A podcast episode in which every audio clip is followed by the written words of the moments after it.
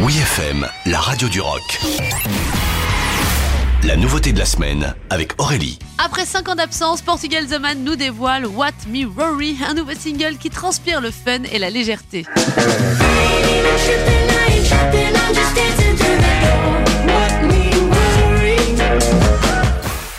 Décidément, ce début d'année 2022 semble de plus en plus excitant du côté de la scène indie rock avec le retour de Portugal The Man qui vient de dévoiler son tout premier morceau depuis la sortie de Woodstock en 2017 sur lequel on avait pu découvrir leur tubesque Feel It Still.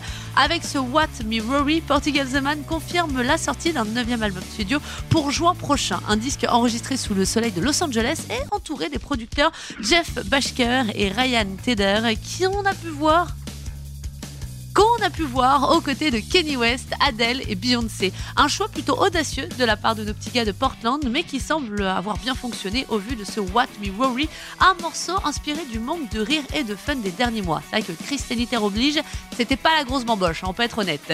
L'écriture du morceau est née d'une discussion entre le groupe et leur producteur. Le chanteur John Gourlay explique qu'il parlait du fait qu'il était tellement facile finalement d'oublier l'amusement dans tout ce que nous faisions. Avec ce What We Worry, Portugal The Man nous partage un titre chargé d'insouciance et de bonne humeur, une nouveauté de la semaine qui nous apporte un petit peu de chaleur et de positivité en attendant le printemps et le retour des beaux jours. Oui FM.